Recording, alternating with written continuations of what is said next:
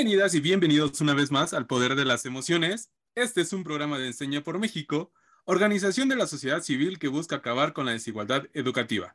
Mi nombre es Jair y yo soy profesional de Enseña por México Generación 2021 y les doy la bienvenida a este episodio donde estaremos platicando con Jerry León. Jerry es director jurídico de Equilátera, Asociación Civil, y vamos a hablar con él de masculinidades. Hola Jerry, es un gusto tenerte en el programa. Cuéntanos un poquito más de ti, por favor. Hola Jair, este, pues muchas gracias primero a ti y a todo tu equipo y a la gente que nos vaya a escuchar en este podcast. Este, pues yo muy emocionado, muy contento de que me hayan invitado. La verdad es que para mí es un honor que, hayan pensado en mí para, para, este episodio. Este, y pues bueno, un poco de mi semblanza es que eh, soy abogado, eh, postulante, litigante, eh, de hace, no sé, como 15 años creo. Y hace 10 años eh, inicié una asociación civil eh, aquí en la ciudad de Puebla con un grupo de amigos y amigas de educación sexual humanista y educación para la paz. Obviamente yo ingresé como el, el, el, asesor jurídico de la asociación, pero me fui involucrando en lo que era, digamos, pues eh, la dinámica de la asociación respecto de los derechos humanos, la perspectiva de género. Y entonces me formé como sexólogo educador en la misma asociación y nos dedicamos a dar cursos, talleres eh, por, por, varios lados y bueno, pues eh, se volvió una convicción personal, eh, digamos, eh, muy, muy, mía, el, el, hecho de trabajar eh, tanto como en la parte profesional como en la parte personal con el tema de perspectiva de género, derechos humanos y, y, y masculinidades, básicamente. ¿sí? Perfecto, Jerry. La, la, verdad es que suena bastante interesante esta parte donde estás laborando en toda esta área jurídica y haces como el salto. Eh, me llamó mucho la atención eh, que mencionaste que te formaste como sexólogo educador, ¿cierto? Es correcto, sí, sexólogo educador y educador para la paz. Uh -huh.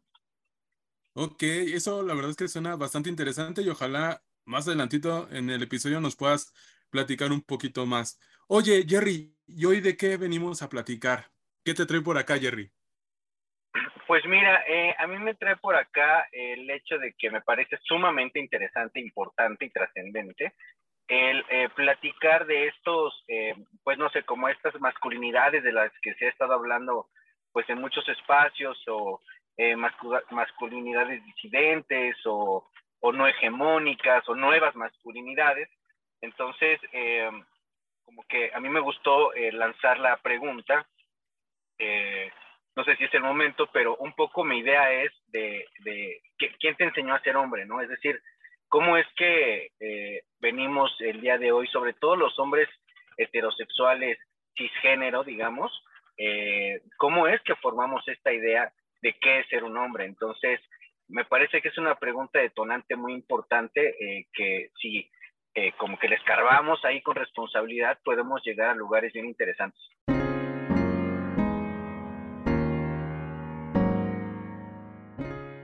Híjole, Jerry, eh, la verdad es que escucharte esta parte de qué es ser hombre, eh, y yo te voy a contestar desde mi experiencia. Digo, uh, soy un hombre heterosexual cisgénero, pero no sé si alguien me enseñó a ser hombre, o sea, de manera directa, que alguien se sentara conmigo o que tuviera como esta educación, vamos a llamarlo así, en, en ser hombre, ¿no?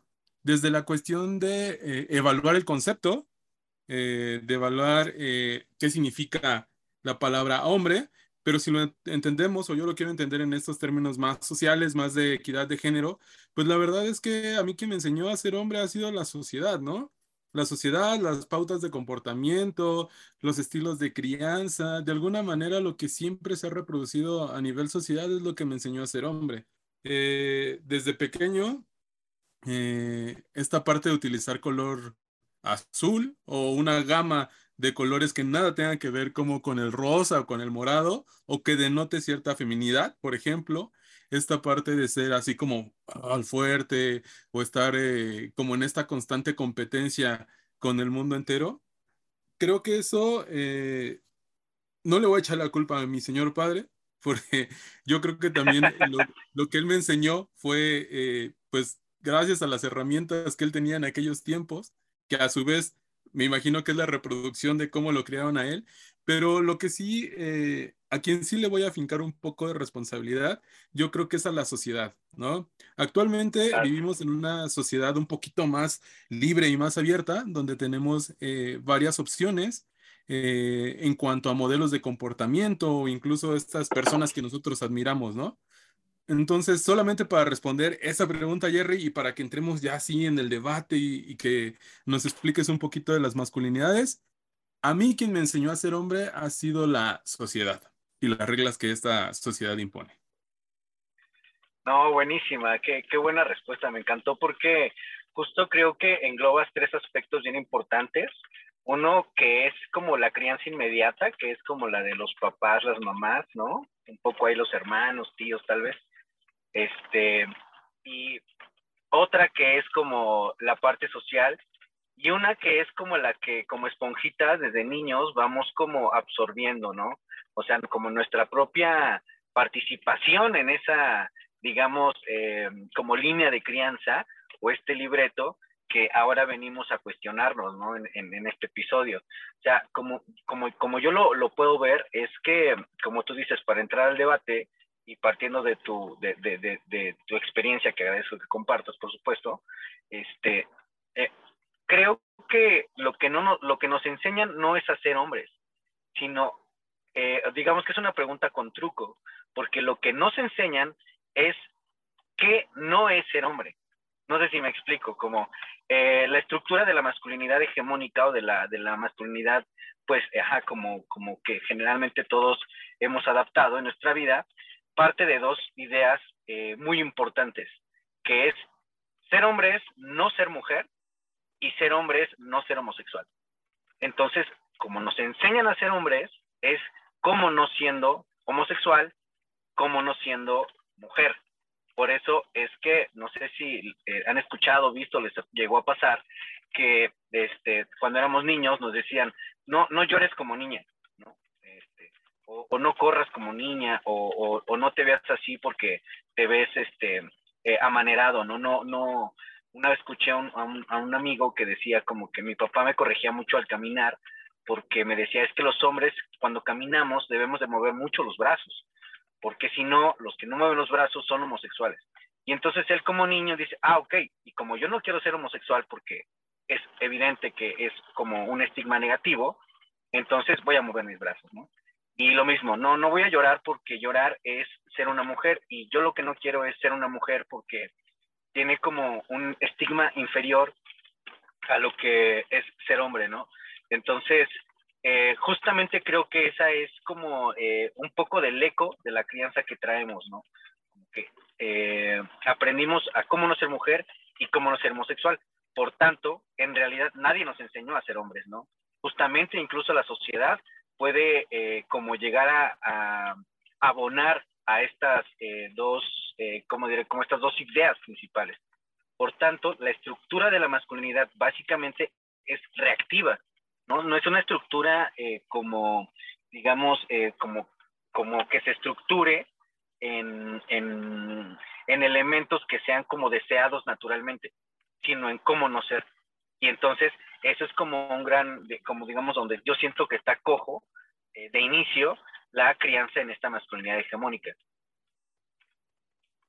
Oye, Jerry, la verdad es que me hace bastante sentido. Digo, eh, de alguna manera, no lo había visto desde esta perspectiva, un poquito, eh, pero tienes razón. O, o, en este punto, la verdad es que sí, y voy a coincidir contigo, justo nos enseñan a ser hombres, ¿no? Vamos a manejar ese término, no, eh, no siendo homosexuales o no siendo mujeres.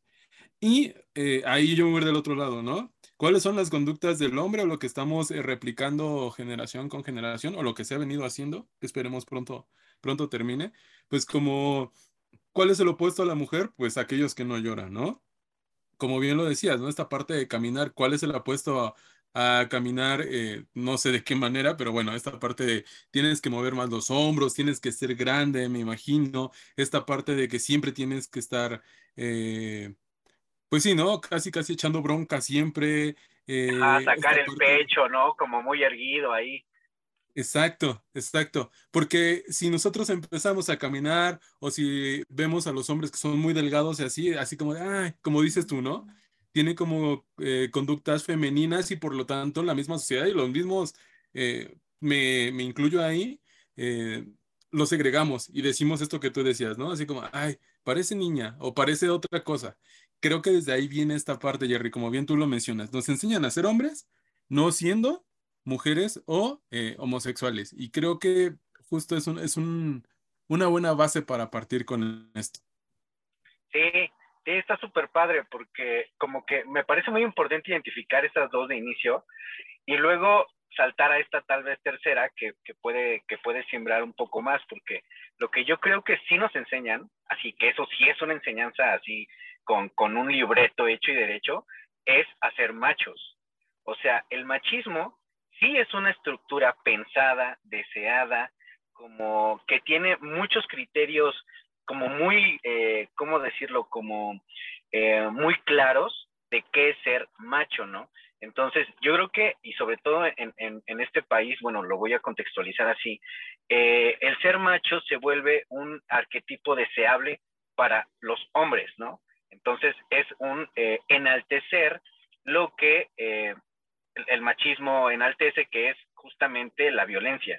El machismo se centra y se sienta en la, en la violencia. Entonces, si retomamos lo anterior, bueno, como no quiero ser mujer porque las características de la mujer son no deseables para mí como hombre en esta hombre cisgénero, eh, tampoco quiero ser homosexual porque no son características deseables, bueno, entonces sí voy a desear ser este macho, entonces sí voy a desear ser violento.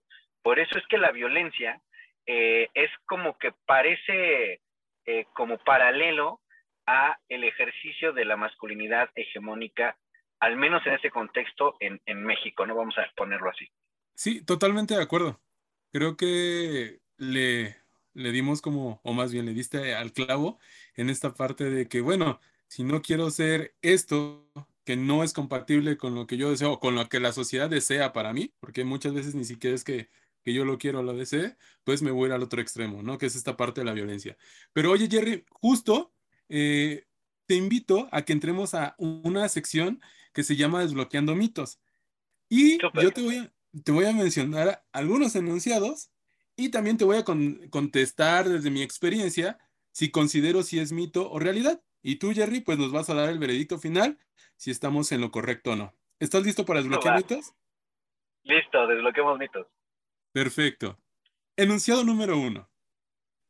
No todos los hombres somos machistas. Híjole.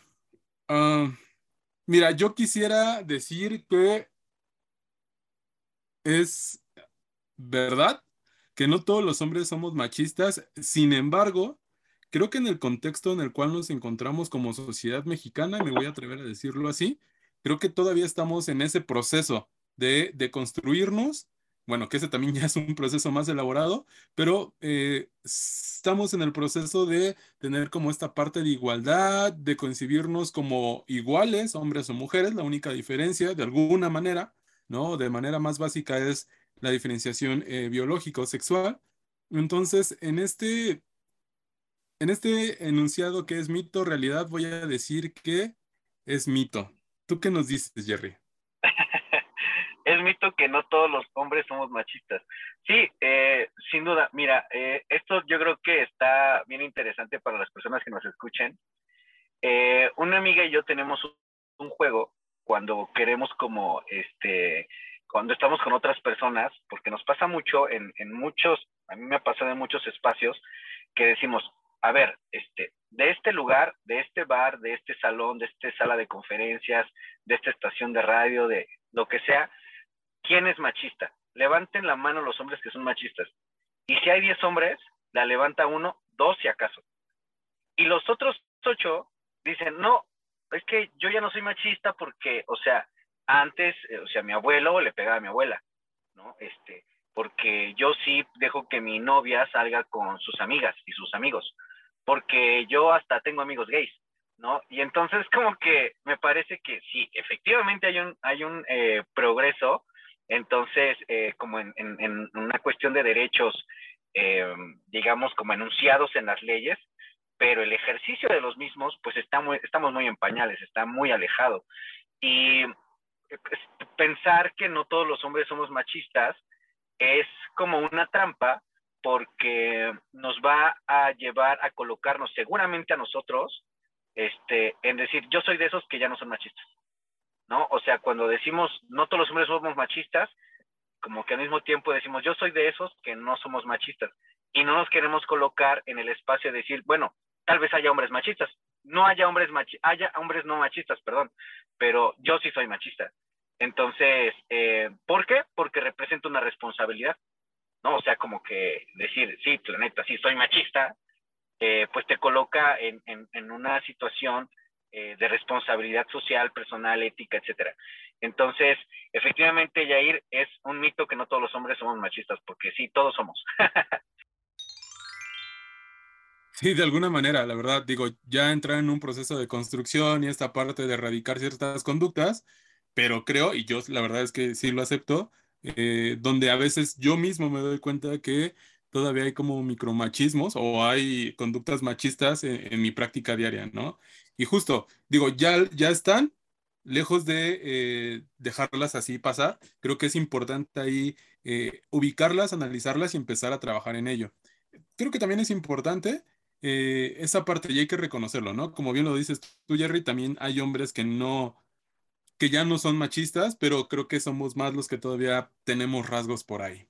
Sí, y además, ya como para, finalizar este mito, el hecho de vivir en una sociedad que está hecha estructuralmente en todas sus instituciones, ¿no? Político, jurídicas, intelectuales, sociales, eh, eh, de esparcimiento, hechas para que los hombres disfrutemos de nuestro privilegio nos adentra sí o sí en un espacio, en una sociedad machista. Y entonces el hecho de ser hombre, aunque yo diga, bueno, pues yo ya este, me fui a unos cursos y leí unos libros, o este, pues, no como que no, no, no, no identifico eh, la última vez que ejercí violencia o algo así, el hecho de estar sumergidos en esta sociedad en donde por el hecho de ser hombre simplemente se nos da un privilegio, es eh, vivir en una sociedad machista y por tanto somos hombres machistas, ¿no? O, machos, porque, ajá, de otro modo como que creo que resta responsabilidad y eso hay que tener mucho cuidado porque no hay cura para esto, ¿no? O sea, no hay como que ya me fui a un curso y o ya tengo muchos diplomados al respecto y tengo maestrías y ya por eso ya no soy machista, ¿no? No, o sea, no, no, no es una vacuna, es un trabajo como de vida, como un compromiso como, como para siempre, creo, ¿no? Así es, Jerry. Y justo con lo que estabas mencionando, creo que es la llave maestra que nos da la entrada al siguiente enunciado. Y nos dice así, el feminismo es como el machismo, pero al revés. Ay, no, aquí eh, creo que totalmente es un mito. ¿Por qué? Y esto no lo digo yo, Jair, lo dice el Instituto de Estudios Latinoamericanos y yo le aderecé con unas cosillas, pero el instituto nos dice que el feminismo justo es un conjunto de teorías sociales y de prácticas políticas eh, en abierta oposición a las concepciones del mundo que excluyen la experiencia femenina, que justo era lo que tú decías, Jerry, ¿no? Esta parte donde el mundo está confeccionado para hombres, bueno, hecho para hombres. El feminismo revela y critica la desigualdad entre los sexos y entre los géneros a la vez que reclama y promueve los derechos e intereses de las mujeres.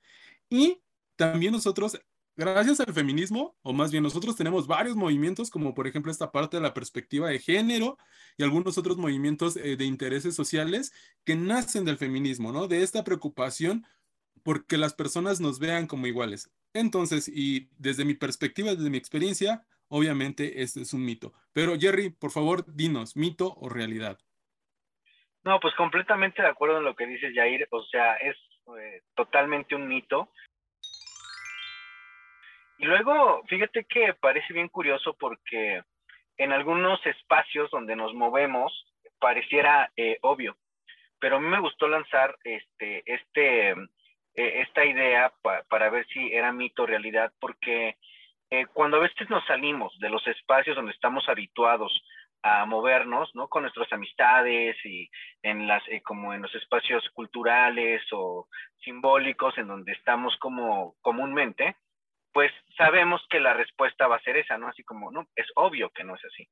Sin embargo, en, en, en, la generalidad, sí hay un pensamiento muy aferrado a decir el, el machismo es como el feminismo, pero al revés, que la idea es denostar el movimiento justamente que tú dices, eh, tan, eh, tan complejo, ¿no? Y tan proactivo que es el feminismo, diciendo, es que ahora este término, ¿no? De, este, de feminazis o este, ¿no? Como, como con la intención dolosa de denostar el movimiento y el proceso que ha vivido el feminismo durante tantos años. Es más, incluso, fíjate, o sea, lo, tomando lo que decíamos al principio, eh, la, masculinidad es reactiva al, no ser mujer y, no ser homosexual. Entonces, como que no hay un contexto suyo, ¿no? Propio. Y justamente las masculinidades son una reacción al feminismo. O sea, el estudio de las masculinidades jamás pudo haber tenido vida si no hubiera sido a través de los estudios de género y de los estudios de feminismo. Entonces, incluso en los movimientos ahora estos de deconstrucción, ¿no? las comunidades, o como se le quiera llamar, son, eh, tienen una deuda con los feminismos, ¿no? Entonces, eh, pues sí, nada que ver, o sea, es completamente un mito, el machismo y el feminismo son cosas muy distintas, ¿no? Uno es un movimiento social crítico que abona a, eh, conseguir espacios de igualdad, de equidad, y el machismo, bueno, pues es eh, como la parte más, digamos, como más violenta del ejercicio de la masculinidad. Perfecto, Jerry. Y sí, concuerdo totalmente con lo que nos dices. Y justo, esta parte donde el feminismo como movimiento social y bastante robusto y busca esta parte de la, de igualdad o de la equidad, viene bien con el siguiente enunciado. Y ese nos dice más o menos así. Los hombres también sufrimos violencia de género. Bueno, antes de, contestar si es mito o realidad para mí, eh, creo que aquí es un tema bastante importante y también delicado desde mi óptica, porque, y aquí se va a, vislumbrar un poquito eh, la sustancia de mi respuesta, creo que hay muchos hombres que eh, están viviendo en condiciones de riesgo o en condiciones de violencia ¿no? Intrafamiliar, violencia en las relaciones, y no denuncian, no, eh, no dan esa parte a la autoridad, tampoco lo hablan. Justo como lo estamos hablando, el machismo juega un papel súper, súper importante. ¿No? A través de las nuevas masculinidades, nosotros ya, ya sabemos más o menos, o ya nos dan el colchón de decir, ok, ahora sí, ya sí lloro, eh, pues no hay ningún problema, ¿no? Porque ya el hombre puede llorar, ya si expreso mis sentimientos, ya si les digo a mi amigo, oye, ¿sabes qué, amigo? Te amo, te quiero, te amo muchísimo, lo abrazo y le doy un beso, ya no está esta burla que estábamos mencionando. Pero regresando y ahora sí, para darles mi respuesta, sí, es totalmente una realidad. Los hombres también sufrimos de violencia de género. Y es importante mencionar hablando de género como tal, la violencia es toda conducta o amenaza que se realiza de manera consciente y que causa daño físico, psicológico, sexual o económico, ¿va? Y esto se conoce como violencia de género al maltrato que ejerce un sexo sobre el otro. No necesariamente tiene que ser eh, masculino sobre femenino, sino también puede ser femenino sobre, eh, perdón, masculino, masculino, masculino, femenino, femenino. Y ya saben, ¿no? Puede ser de hombre a mujer o viceversa. Entonces es una realidad para mí. Pero Jerry, tú cuéntanos un poquito más. ¿Los hombres sufrimos violencia de género?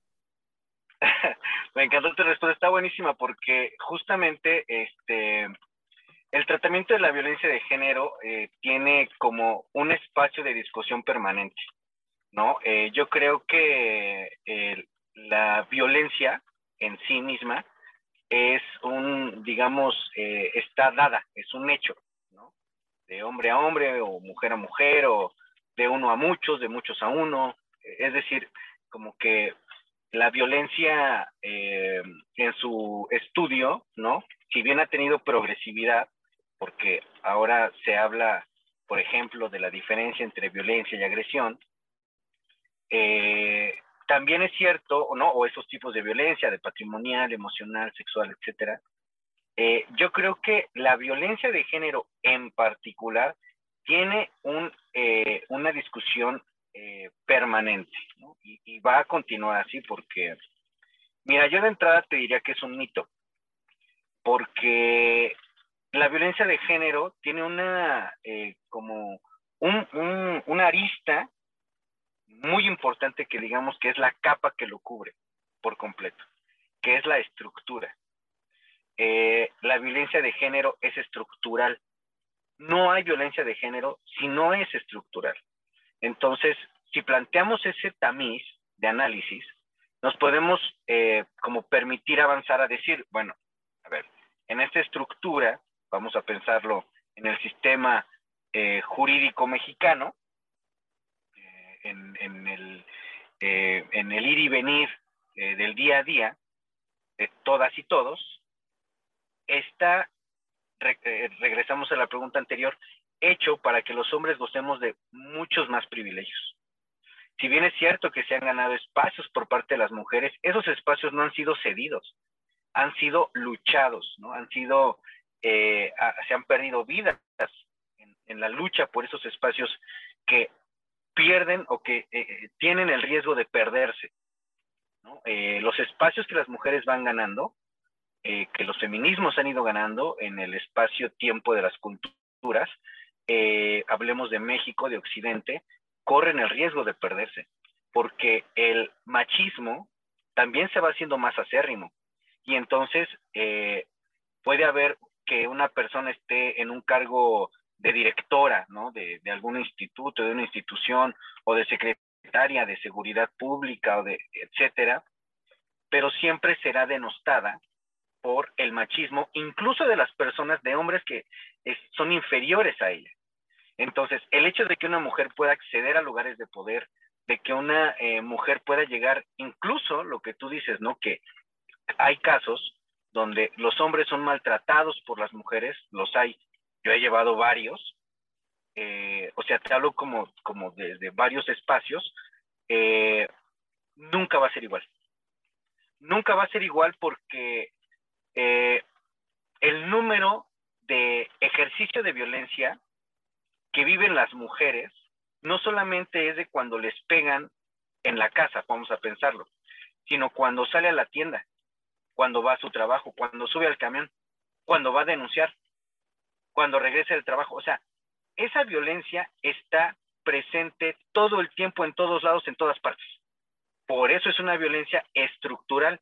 Y si bien en este ejemplo la persona, el hombre que sufre violencia de parte de su pareja, puede llegar a sufrir violencia y puede llegar a ir al Ministerio Público y que en el Ministerio Público se burlen de él, ¿no? De decir, no, pues es que también para qué te dejas o cualquier cosa, seguir sufriendo violencia, habrá espacios de este hombre en donde no lo sufra. Puede ser que vaya en la calle y nadie lo va a acosar, por ejemplo, nadie le va a chiflar, ¿no? Este, puede ser que, que, nunca nadie lo haya aliado en la calle, ¿no? Sin embargo, una mujer víctima de violencia, eh, eh, digamos, familiar o de violencia doméstica, esa violencia es una de tantas que vive. Por eso es que desde el punto de, vista más allá, bueno, sí teórico, pero también, eh, digamos, como en derechos humanos y perspectiva de género, la violencia de género solo la pueden ejercer hacia mujeres, porque la estructura es la que ha permitido que las mujeres no puedan acceder a esos derechos. Insisto, la discusión es continua. Es más, hace poco vi en, algún noticiero que hubo un hombre que denunció eh, con la ley Olimpia y obtuvo por ahí una vinculación a proceso. Es el primer vato que, que denuncia la, ley Olimpia, ¿no? Y entonces salió Olimpia Coral a decir, qué bueno, o sea, qué bueno que, que, que, que, esta ley también le funciona a él. Pero si hacemos una aritmética muy sencilla de cuántos hombres van que denuncian la, eh, eh, digamos, la, este, la ley Olimpia, es uno. Y todo mundo en redes sociales se alegró, dijeron, ya ves como si también a los hombres este, comparten nuestras nudes, etcétera, etcétera. Pero es uno. Imagínate hasta dónde va, eh, cómo va el privilegio. Uno que denunció y todo el mundo hizo, puta, o sea, fue tendencia en Twitter. Yo llevo hasta ahorita siete, ocho mujeres que han denunciado eh, la, la ley Olimpia aquí en Puebla y la fiscalía callada. Hay que apretar, hay que empujar, hay que desgastarse fuertísimo y ninguna de ellas es trending topic en, este, en Twitter. Por eso es que hay que tener cuidado hacia dónde se lleva esa discusión, porque puede permitirnos sentir eh, como, como una comodidad otra vez de decir, hay hombres que sufren violencia de género, en una de esas yo también, yo conozco un amigo, yo conozco, no, o sea, eh, eh, la violencia es estructural. Por eso yo creo que en esto, creo que también es un mito. Perfecto, Jerry. Mira, la verdad, y de manera muy sincera, no lo había visto desde esta cuestión estructural que tú manejas, y obviamente tú, tú le sabes a las leyes y sabes cómo están eh, construidas o conformadas, y creo que eh, justo es lo que buscamos en, en este programa, ¿no? que si bien es cierto, no todo es así miel sobre hojuelas y, y, que todos los temas están bonitos o que sean como para ayudar, creo que también es importante el debate. Y, estos dos puntos entre que uno piensa que es mito y el otro realidad, pues justo que nos lleven a hacer estos procesos de análisis para que cada uno de nosotros saquemos nuestros puntos de vista, para que formemos nuestro criterio. Pero como bien lo mencionas, Jerry, eh, esta parte de la violencia de género pues es estructural. Y sí, lamentablemente los hombres por ser hombres tenemos eh, más derechos o ciertas oportunidades en comparación al género femenino. Pero bueno, ya dejando a un lado esta parte de los mitos y de las realidades, llegamos a algo que es importante, algo muy importante para nuestro programa, y esa es una pregunta. ¿Qué desbloqueamos el día de hoy? Y antes de preguntarte, Jerry, ¿qué desbloqueaste el día de hoy? Te voy a robar la palabra rapidísimo para que pues obviamente nos sigas platicando más sobre esta parte de las masculinidades. Yo creo fervientemente, y lo que he desbloqueado el día de hoy, justo es que necesitamos construir un modelo social uh, cada vez, donde cada vez haya más hombres dispuestos a redefinir el concepto de masculinidad. Esto para impulsar la igualdad y comprometerse con un desarrollo inclusivo. Justo como nos lo mencionaba Jerry, ¿no? Eh, ponernos a pensar y a reflexionar quién nos está enseñando a ser hombres. Y bien ahí con esa pregunta con jiribilla, ¿no? Ver desde dónde estamos aprendiendo, si es que estamos aprendiendo, si estamos replicando ciertos eh, patrones de conducta, ¿qué estamos haciendo? Yo creo que muchos de estos cambios han sido posibles gracias a movimientos sociales, justo de las mujeres, ¿no? Que han luchado por la igualdad de género. Sin embargo, también los hombres hemos participado en esta transformación. No tanto como las mujeres, y no es una lucha, eso sí, creo yo que no es una lucha que nosotros como hombres tengamos que agendarnos, o más bien no es una victoria que tengamos nosotros, si nosotros funcionamos solamente como aliados, ¿no? Pero bueno, esta parte de un modelo social más justo e inclusivo, pues eh, considero que nos va a permitir avanzar con pasos gigantes y justo abrirles el camino y las brechas a estas nuevas generaciones, para que sean más libres y para que tengan la oportunidad de crecer en un ambiente donde no haya discriminación o abuso, o también el sexismo, ¿no? Donde sea un lugar eh, más armónico para ellos. Pero Jerry, ahora sí, pregunta, ¿qué desbloqueaste el día de hoy? Buenísimo, me encantó tu desbloqueo, Yair. La verdad es que, este, híjole, a mí este tipo de espacios me regresan mucho a, como a mi experiencia, ¿no?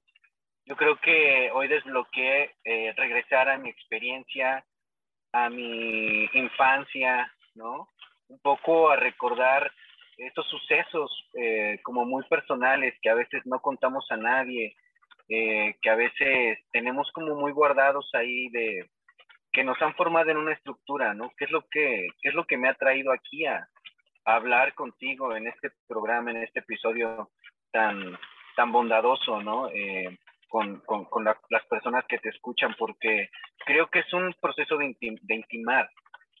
Creo que intimar con uno mismo es súper importante, ¿no? Como sentarse eh, en, en, en, un espacio donde me sienta yo tranquilo conmigo mismo y desbloquear justamente esta intimidad hacia mí, ¿no? Y decir, bueno, a ver, yo cómo me siento, como de quién aprendí, qué, qué hombres admiro, este, qué hombres admiraba cuando era niño, por qué los admiraba, ¿no? Como un poco este, hacer este recuento, eh, como, con una curiosidad muy bondadosa, muy sana, muy saludable, ¿no?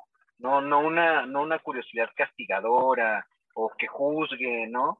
Sino, ajá, justamente eh, eh, permitirnos acercarnos, porque yo creo que la masculinidad hoy por hoy, aunque hay muchos trabajos, muchos estudios, eh, muchos espacios, ¿no? Donde, donde se puede ir a trabajar la masculinidad, es un páramo. O sea, francamente creo que los hombres tenemos mucho por descubrir de nosotros mismos, de las relaciones que podemos generar con nuestros pares, con otros hombres, con otras mujeres, más allá de, decirnos eh, aliados o, este, o, cualquier eh, adjetivo que nos pretenda convocar, yo creo que es un espacio de generar un espacio de intimidad y eso es lo que desbloqueé el día de hoy, ir este, la sensación de querer intimar conmigo mismo. Perfecto, Jerry. Y sí, yo creo que justo lo que busca también uno de los objetivos de estos programas es que todo lo que se platique aquí, todo lo que charlemos, los desbloqueos, los mitos, las realidades, no solamente se queden en el programa, sino que tanto nosotros que hacemos este programa con muchísimas ganas para ustedes y también nuestra eh, audiencia que nos escucha, pues empieza a trabajar sobre esos espacios.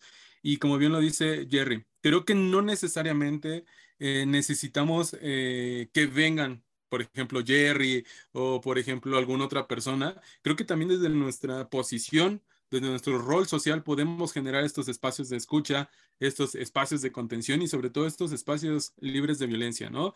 Donde todos, todas y todos tengamos como esa oportunidad de poder convivir y ser quien realmente queremos ser.